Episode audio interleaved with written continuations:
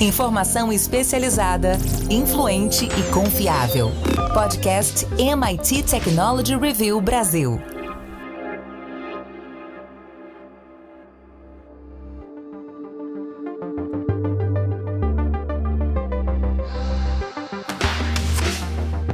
Olá, sejam muito bem-vindos. Esse é o podcast da MIT Technology Review Brasil. Eu sou o Carlos Aros, comigo Rafael Coimbra nesta edição e hoje nós vamos falar sobre as neurotecnologias e o impacto delas nas nossas vidas. Será que a gente tem que se preocupar com a nossa liberdade cognitiva? É isso que alguns especialistas têm ponderado. E como eu sei que Rafael Coimbra é um grande é um grande estudioso do tema, este promete ser um papo muito, muito bom. Rafa, tudo bem? Tudo bem, Ares, vai ser um papo cabeça. Bom, a gente, literalmente, a gente a gente acompanha já há alguns anos a evolução dessas chamadas neurotecnologias. E a gente vem acompanhando também, na esteira desse desenvolvimento, uma utilização que vai se ampliando. Então a gente tem desde monitoramento da atividade cerebral para identificar o desenvolvimento do processo de aprendizagem de uma criança, do ponto de vista da, da, da atenção, do foco e etc., até o uso uh, no ambiente corporativo e no ambiente uh, da segurança, com as forças policiais aplicando algumas, alguns desses recursos para tentar identificar culpados e afins.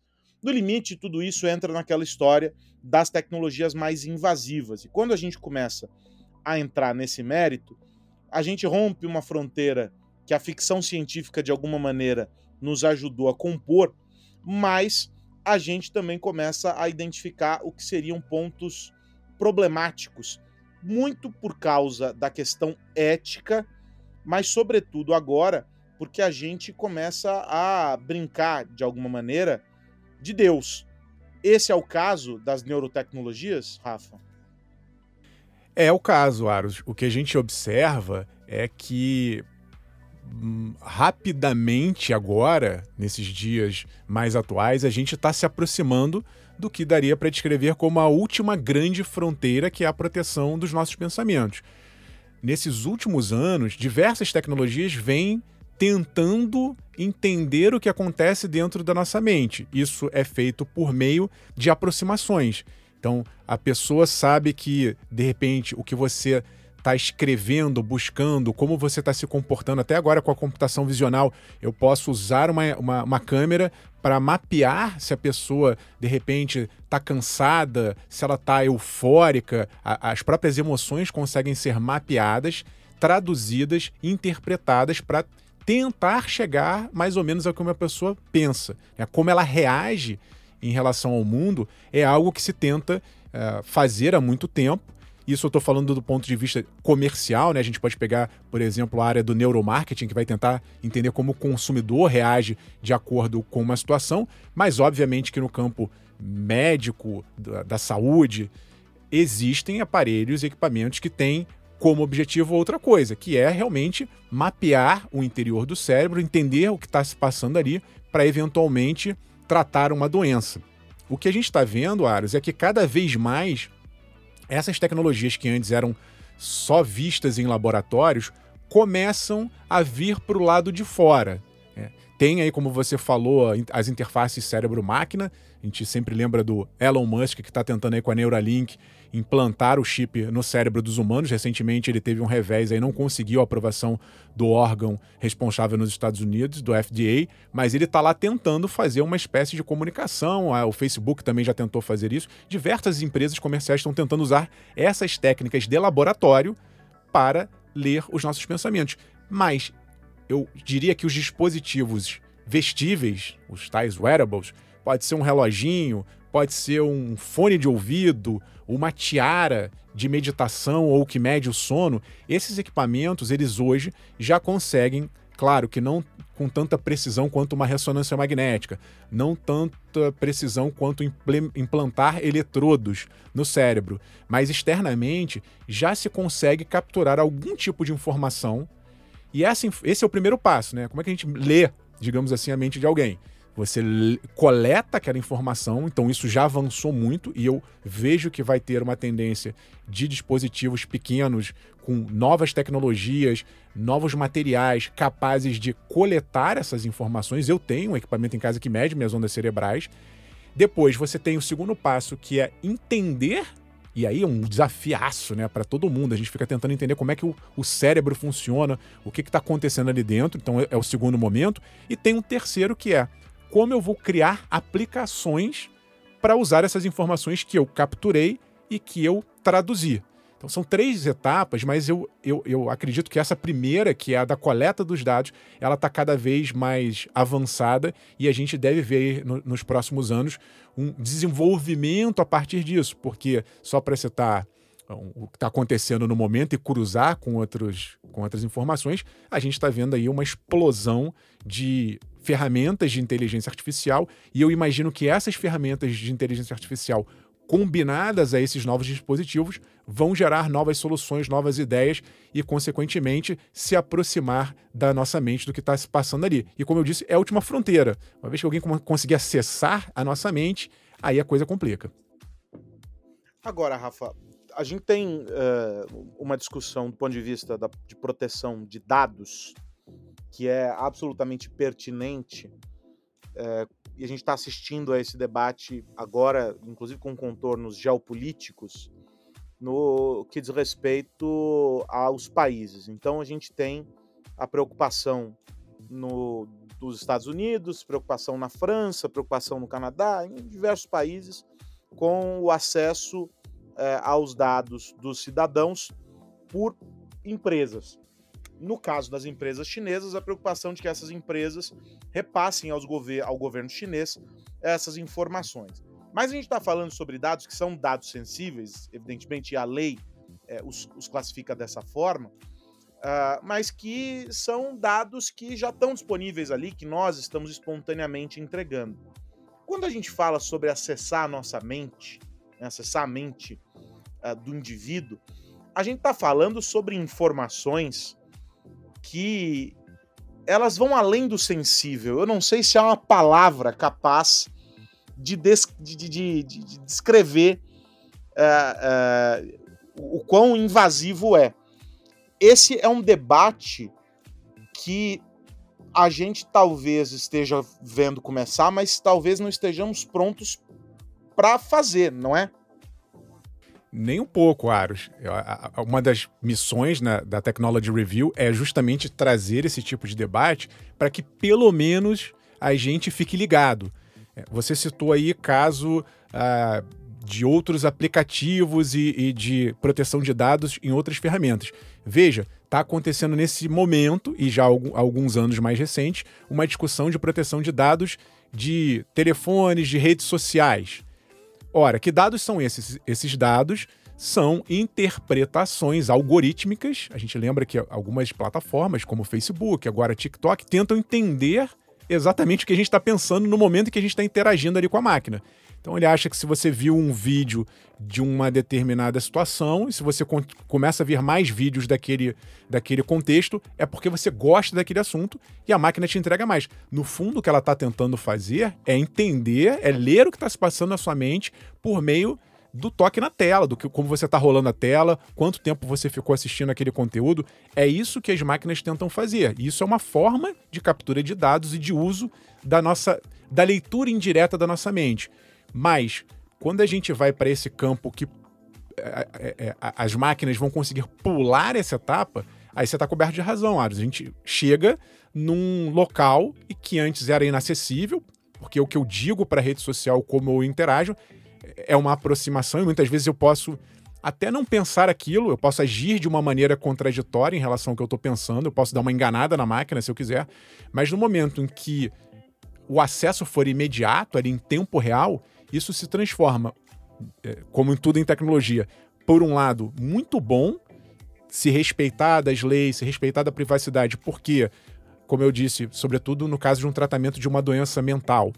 O médico vai poder, né, o profissional de saúde vai poder ter acesso àquelas informações e compreender de forma personalizada a situação de cada um e interagir e, e ajudar a pessoa a resolver um problema, mas no caso de uma empresa comercial, você imagina o poder que essa empresa vai ter, não só nesse primeiro momento de entender e te devolver um conteúdo que ela acha que é muito, muito interessante, mas indo para um futuro ainda muito distante, ela vai poder fazer isso de uma forma automatizada e sempre em busca de te tornar, vamos dizer assim, eu não queria usar a palavra viciado, mas realmente a, a gente tem que pensar, inclusive, nessa questão da sobrecarga. Né? O teu cérebro pode ser que ele não aguente tanta informação se do outro lado alguém descobriu o que te faz ficar preso ali é, o que já acontece, né? É isso que eu ia dizer, porque hoje, sem ter a informação detalhada, já é capaz de identificar, já é possível identificar padrões e estabelecer é, um comportamento, induzir a um comportamento.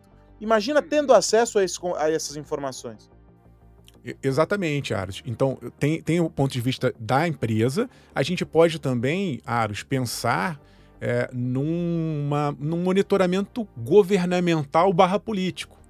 Porque é, sabemos que existem países que fazem esse tipo de monitoramento do que seria o que a gente está pensando, né, as nossas ideias, através de rastros que nós deixamos nas redes sociais. Então, um país que é autoritário está ali o tempo inteiro monitorando os seus cidadãos como se ele estiver, como se estivesse sabendo o que está passando na cabeça dos cidadãos ou coletivamente ou individualmente por meio dessas tecnologias que já existem hoje. Imagine o dia em que todo mundo tiver uma ferramenta em que o governo talvez obrigue as pessoas ou as empresas obriguem os funcionários a usar um determinado equipamento, uma tiara que mede as ondas cerebrais para uh, ah, dizer o que a pessoa deve ou não deve pensar, no caso do governo ou no caso de uma empresa, estimular, né, cobrar uma produtividade excessiva de um, de um trabalhador. Ah, você tá, tá, tá, não está muito produtivo, você está pensando em coisas que não são referentes ao trabalho. Imagine, isso, isso é possível, a gente está um pouco longe disso, mas nada impede que no futuro as empresas que já fazem isso, a gente está vendo, acompanhando né, áreas de perto esse nosso movimento mundial em alguns países de um trabalho híbrido, em que antes o monitoramento da produtividade do, das pessoas que trabalhavam ali era, eram feitas pela, pelas, pelos cargos de chefia, observando os funcionários. Como é que você faz isso hoje remotamente? Existem empresas que usam aplicativos com câmeras, com o movimento do mouse, para saber se a pessoa está prestando atenção ou não. Mas a pessoa pode estar tá ali, como eu disse, de novo simulando, ela está diante de uma webcam, ela está ali mexendo o mouse, digitando alguma coisa, mas ela pode estar com a cabeça no mundo da lua, pensando no, no fim de semana. No momento em que você cruza essa fronteira, não vai ter por onde escapar. A pessoa vai saber que você está pensando em outra coisa.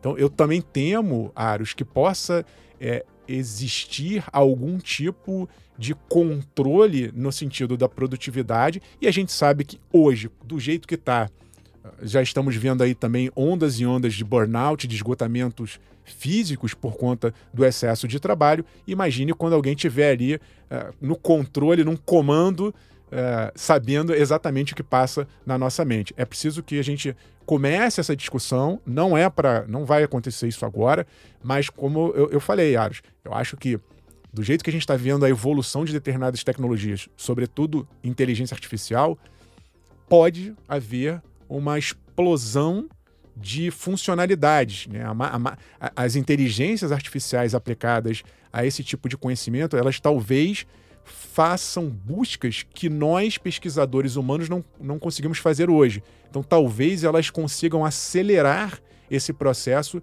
de captura, interpretação e criar funcionalidades especificamente para que um governo ou uma empresa desejem. Para não dizer que eu que eu só tô vendo aqui o copo meio cheio no direcionamento da nossa conversa, ou meio vazio no direcionamento da nossa conversa, vou olhar o copo meio cheio.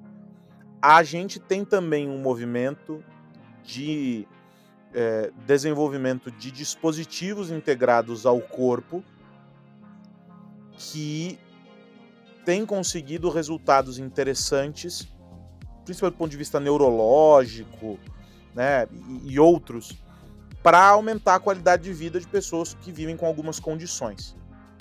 Quando a gente fala nessas interfaces cérebro-computador, a gente tem também experiências começando. Óbvio que é um nível muito mais complexo. Você citou a, a, a Neuralink. É, a gente está no campo ainda do laboratório. É, seria, fosse outra, outro viés, o campo do tubo de ensaio. Estaríamos nos tubos de ensaio. Mas a perspectiva é interessante, né, Rafa? É, Aros, eu, eu também acho. Eu adoraria ter uma, uma inteligência artificial plugada aqui no meu cérebro resolvendo metade das coisas que eu gostaria que fossem resolvidas. Pensei, puf, já, já resolveu. A grande questão aqui, Aros, e, e eu acho que é, é, o, esse caminho vamos, da garantia da liberdade de pensamento, que em algum momento lá na frente eu imagino que seja discutido como um direito fundamental, da mesma maneira que saúde, educação e, e alimentação, talvez a gente vá precisar né, criar é, mecanismos, leis e fronteiras que estabeleçam esses limites. Mas, do ponto de vista do bom uso, eu também acho, eu, eu, eu, eu, acredito que isso vai ajudar absurdamente. Você imagina quantos casos, a gente já viu, inclusive, é, em alguns textos que a gente escreveu, é, pacientes, para dar um, um, caso, né? paciente que tem uma, algum tipo de doença motora que o impede de falar. Né? Não, tem, não tem a chance de se comunicar mais, nem com gestos. Né? Existem pacientes que estão ali parados e não conseguem se comunicar.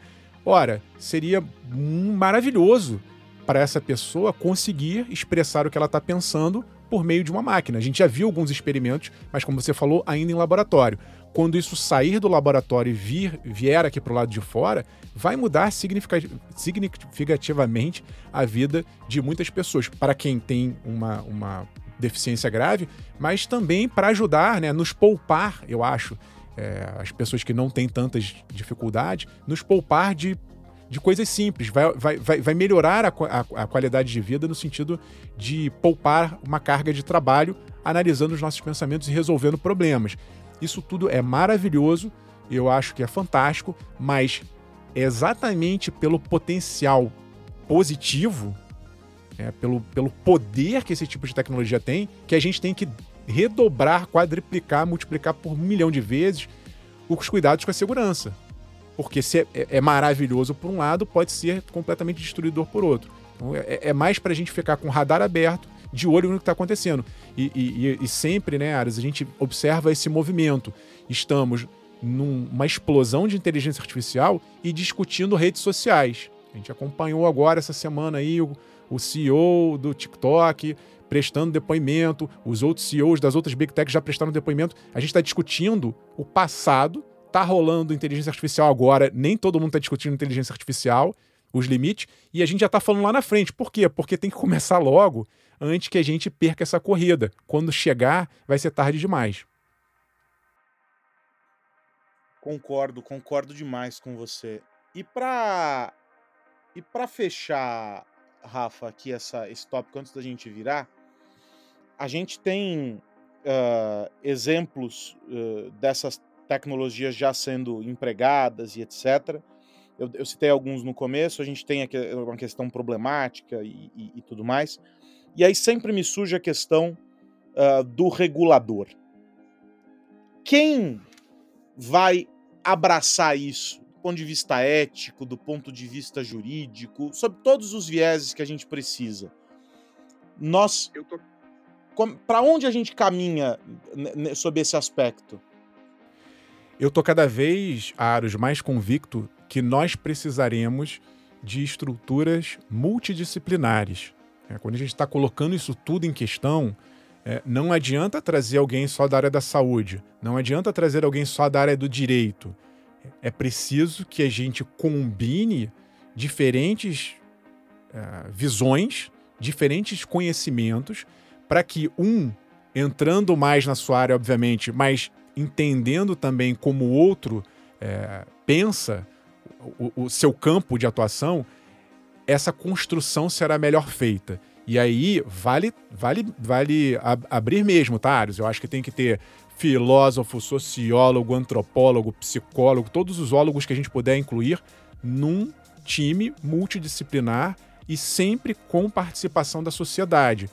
Isso é uma coisa também que a gente observa que acontece muito. As tecnologias vão chegando e vão sendo impostas sem uma reflexão da sociedade. É, é, eu pergunto para quem está nos ouvindo agora: você já quis ter um smartphone? Você quis ter uma inteligência artificial? Você quer o metaverso? A gente não se faz essa pergunta, a gente fica, enquanto sociedade, numa postura às vezes muito passiva, achando que tudo que vem de tecnologia é, uma certa, é um certo progresso romantizado, quando a gente sabe que tem efeitos colaterais.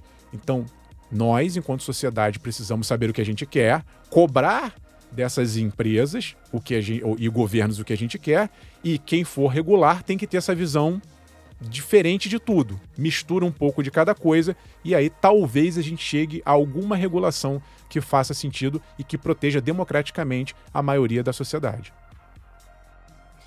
E aí a gente pausa essa nossa conversa, e é uma pausa mesmo, porque seguramente voltaremos a falar sobre isso tudo uh, logo mais, para abrir espaço para a gente refletir sobre negócios.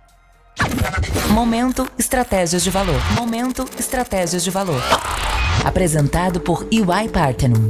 Mais um momento estratégia de valor aqui na MIT Technology Review Brasil, esse nosso papo sobre negócios aqui no podcast da Technology Review, uma parceria com a UI Parthenon, e eu sempre lembro a você que todo o conteúdo que a gente disponibiliza aqui, essas pílulas, essas pequenas conversas, né, que a gente tem com os sócios da UI, é, tudo isso está disponível nas edições anteriores do nosso podcast, mas também em um tópico lá no nosso site. Dentro de negócios e economia, você vai encontrar uma aba Estratégia de Valor, e lá tem muito mais conteúdo complementando sempre essas conversas que a gente tem por aqui. Na semana passada, recebi aqui a Juliana Crema e a gente falou sobre os ecossistemas de consumo. A gente mostrou essa difícil relação, essa equação que coloca de um lado o consumidor, do outro lado as empresas e todas as demandas, os processos produtivos, não é a dinâmica do mercado, a concorrência e etc. E como o consumidor ele está no centro disso como um fiel da balança. A Juliana falava sobre o preço quando nós encerramos nossa conversa na semana passada e como o consumidor tem uma perspectiva é, bastante importante e contundente a respeito. Mas será que isso se viabiliza, Juliana, só aqui no Brasil? Eu queria continuar falando contigo sobre essa posição é, em relação a preços que está é, descrita nesta edição mais recente do Future Consumer Index, que é esse relatório que você destrinchou aqui para a gente. Fala um pouquinho mais sobre o preço. Está restrito essa perspectiva que o brasileiro impõe ao nosso mundo aqui ou não? Lá fora também a gente vislumbra este mesmo cenário. Tudo bem, Juliana? Obrigado por estar aqui mais uma vez. Obrigada, Carlos. É um prazer estar conversando com vocês também. É, Sim, a gente já vê alguns players uh, caminhando no sentido de uh, formar e estruturar a sua estratégia uh, e formar ecossistemas para eh, tentar ah, trazer um, um, um produto né, para o consumidor final que seja menos custoso, né? Ou seja, eles tentam elaborar do ponto de vista de supply chain, né? Organizar toda a sua cadeia produtiva para que consigam ter uma diminuição de custo de produção, custo, né, até o custo de servir aquele cliente é, mais eficiente. Né? Então, a formação, né, e isso acho que no passado foi até chamado de verticalização, né? Ou seja, dentro da sua própria indústria, você trazendo os espaços ou segmentos necessários para atuação dentro da sua, né, do seu segmento de atuação. É, para tentar diminuir custo. E o que a gente vê agora é não só isso, mas é, são associações, parcerias e compras né, de setores ou até entrada em setores que não são necessariamente os seus. Pensando no mundo de varejo como um todo, né, é, o consumidor ele quer customização de serviços, ele quer ser atendido de forma né, bastante é, customizada, né, e, e, e, com produtos que atendam diretamente à sua necessidade privada pessoal, né, e não de uma forma persona, né, ou é, amplamente enfim, para qualquer grupo.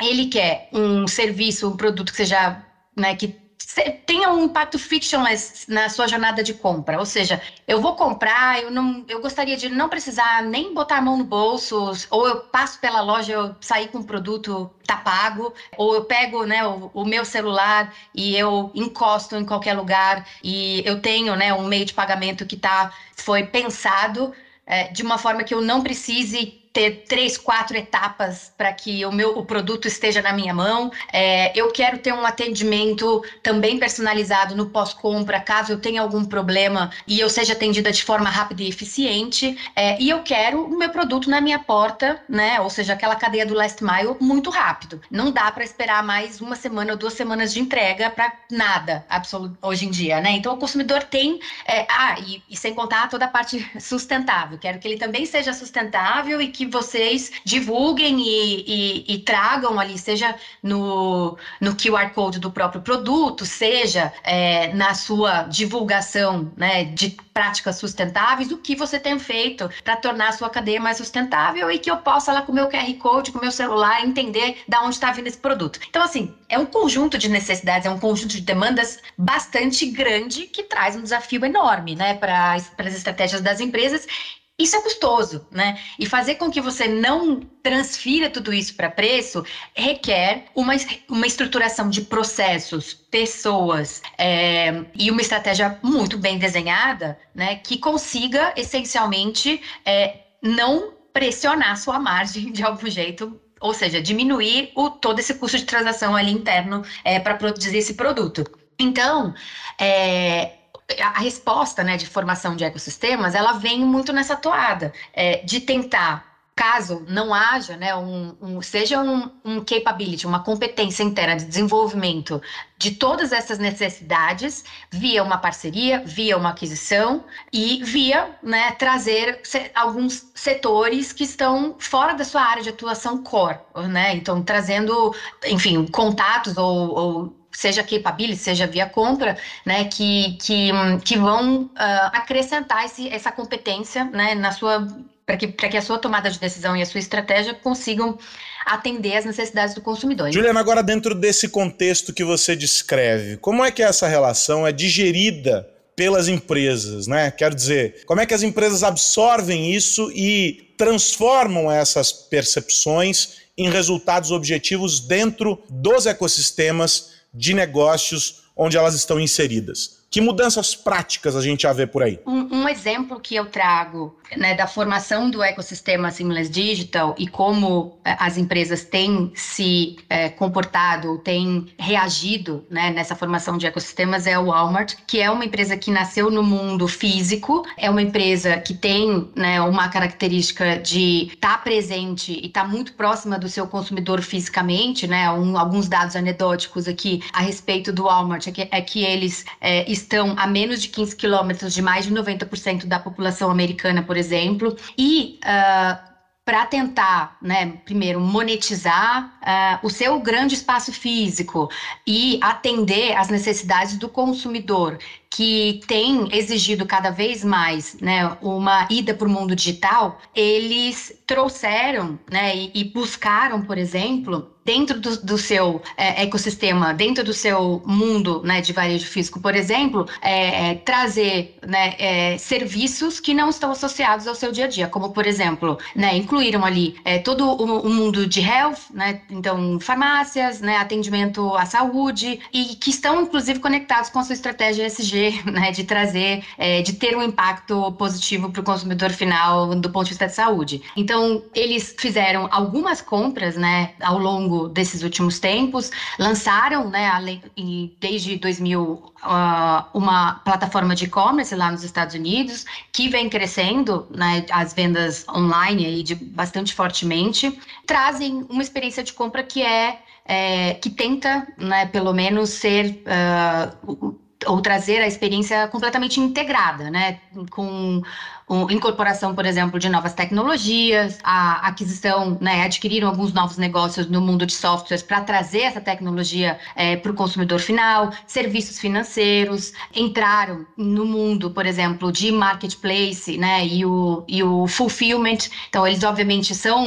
são uma empresa que conseguem atender o consumidor, entenderam, né, como é que como funciona o varejo e toda a parte de cadeia logística de uma forma eficiente. Então, a, tem né, essa função de, inclusive, prestar serviço para terceiros, né, nesse, nesse é, modal aí de supply chain né, barra logística. Tem uh, serviços automotivos dentro de suas lojas, né? Então, de novo, aproveitando né, o, o, uso do seu ativo é, fixo, né? E tentando trazer novos serviços para é, que o consumidor final tenha aquela experiência que seja produtiva, né? Para o consumidor final, tá? Então, acho que é, esses são alguns exemplos de né, formação aí de, de, de ecossistemas.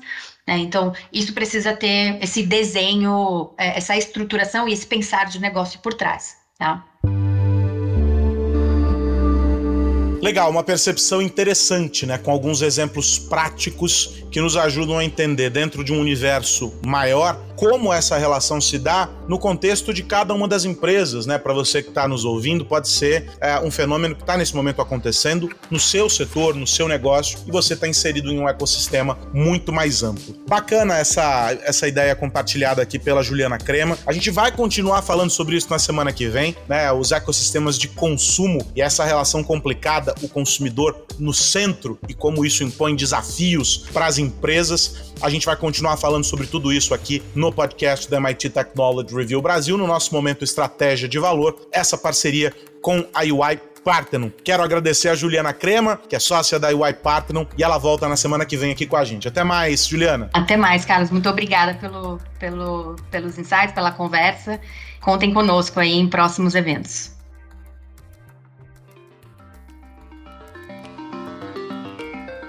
O que mais você precisa saber? Rafa, para a gente fechar, o que, que você está olhando, hein?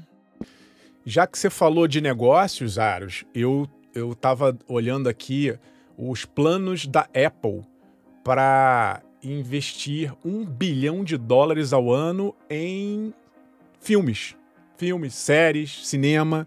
E a gente lembra muito da Apple como uma empresa que produz computador, smartphone, mas recentemente a empresa começou a abrir esses, esses flancos aí relacionados a, a serviços, vamos dizer assim, como forma de aumentar a sua receita. A Apple sabe que não vai talvez vender tanto equipamento eletrônico assim como já vendeu em algum momento, e ela começa a buscar essas formas de, de, de novas fontes de receita.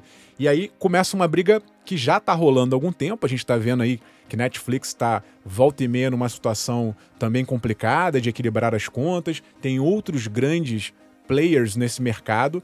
É, tem a Amazon também investindo pesadamente, tem a Warner, tem a Disney, que é outro gigante. A briga dos streamings, mas eu diria que uma briga, briga de streaming agora num nível altíssimo, ela tem impulsionado essas empresas a criarem ali os seus, seus filmes e as suas séries para fisgar uma fatia do mercado. Eu lembro que a Apple foi a única empresa de, dessas grandes que ganhou um Oscar em 2021.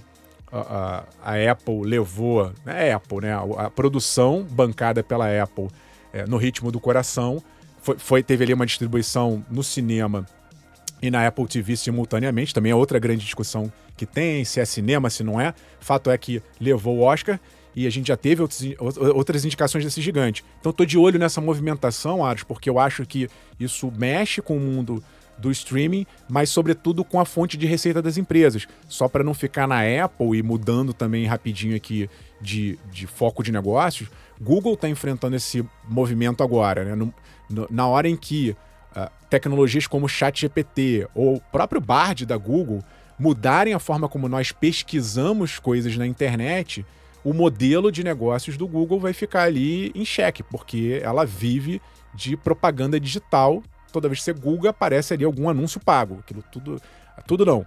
Mas uma parte daqueles resultados são eh, referentes a anúncios.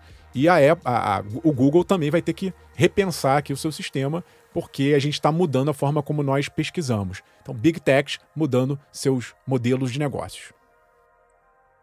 E eu vou ficar atento a essa questão que coloca, sob certa perspectiva, o TikTok contra a parede.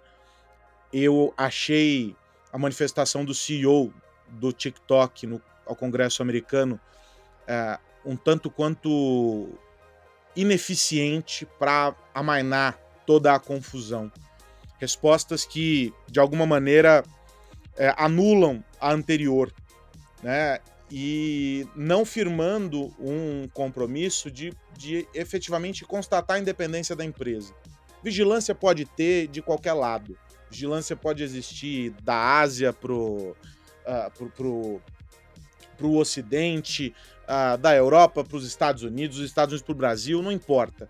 A questão é que, dentro das relações entre as organizações, é preciso haver transparência, é preciso haver uh, um outro tipo de protocolo. O TikTok não foi capaz de oferecer respostas contundentes, talvez porque não as tenha, e aí esse é um ponto, mas uh, isso acabou fazendo com que, de alguma maneira, uh, as manifestações dos Estados Unidos, do Canadá, da França, agora mais recentemente, uh, ganhassem força, não é? no sentido de, de, banir dos aparelhos oficiais, com medo da vigilância, com medo do roubo de dados e afins. Acho que nós ainda teremos muitos capítulos dessa guerra geopolítica, né, dessa, dessa disputa geopolítica digital. E a gente precisa estar atento a ela, porque seguramente haverá efeitos sobre as relações entre os países, inclusive uh, dessas empresas no contexto maior. Em geral, não há muito o que esperar uh, desses depoimentos, uh, simplesmente porque quem pergunta não tem conhecimento técnico suficiente para fazer as perguntas e quem responde muitas vezes não pode responder da maneira como gostaria ou como poderia. Ou seja, é uma comunicação completamente ineficiente. Mas vale aquilo que está na manchete dos jornais no fim do dia. Rafa, semana que vem tem mais. Um abraço, Aros, e a todo mundo que nos ouve. Semana que vem estaremos aqui discutindo assuntos relevantes do presente e do futuro no mundo da tecnologia. Até lá. Um grande abraço, Rafa, para você, para você que nos acompanha aqui no podcast da MIT Technology Review. Um grande abraço e a recomendação para que você continue conectado com a gente em todas as nossas plataformas. Um grande abraço. Tchau, tchau. Você ouviu o podcast MIT Technology Review Brasil, apresentado por Tech Institute.